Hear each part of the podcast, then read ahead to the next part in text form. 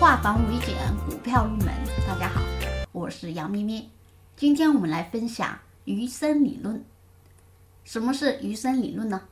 我们以之前讲过的十天均线、二十天均线、三十天均线和六十天均线等等为例，咱们举个例子，比如十天均线，我们当时说过，十天均线涨上去之后，股价涨上十天均线之后可以介入。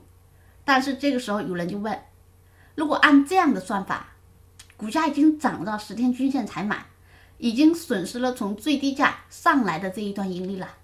如果跌破十天均线后才卖，又损失了一部分利润。其实，这正好体现了著名的余生理论。在股价的低位区，情况不太明朗，风险比较大，属于鱼头，虽然有行情，但是不好啃。所以还是规避为好，直到发现股票进入明确的上涨趋势，风险较小，余生已经出现，赢面较大时才介入。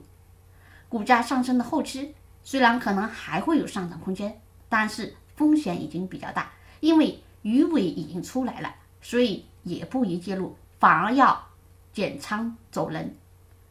所以很多人都知道吃鱼要吃鱼身，那么我们说。股票哪一段涨势才是余生呢？它涨多少才是余生呢？只有一句话，鱼尾露出来了，才能确认余生。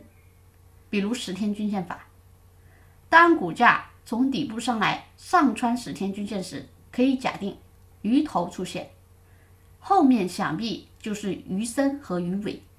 只不过现在的问题是鱼身多大呢？所以这个时候可以介入。可以继续持股，股价在十天均线上方继续上涨，余生在不断的出现，但是我们还没看见余生的全部，所以还不能卖。到股价最后跌破十天均线，这个时候我们认为鱼尾已经出现，鱼身、鱼尾、鱼头都已经很清楚，你还不走吗？所以这就是著名的鱼身理论，大家听明白了吗？更多股票知识可以查看文字稿或者留言，我们下堂课再继续。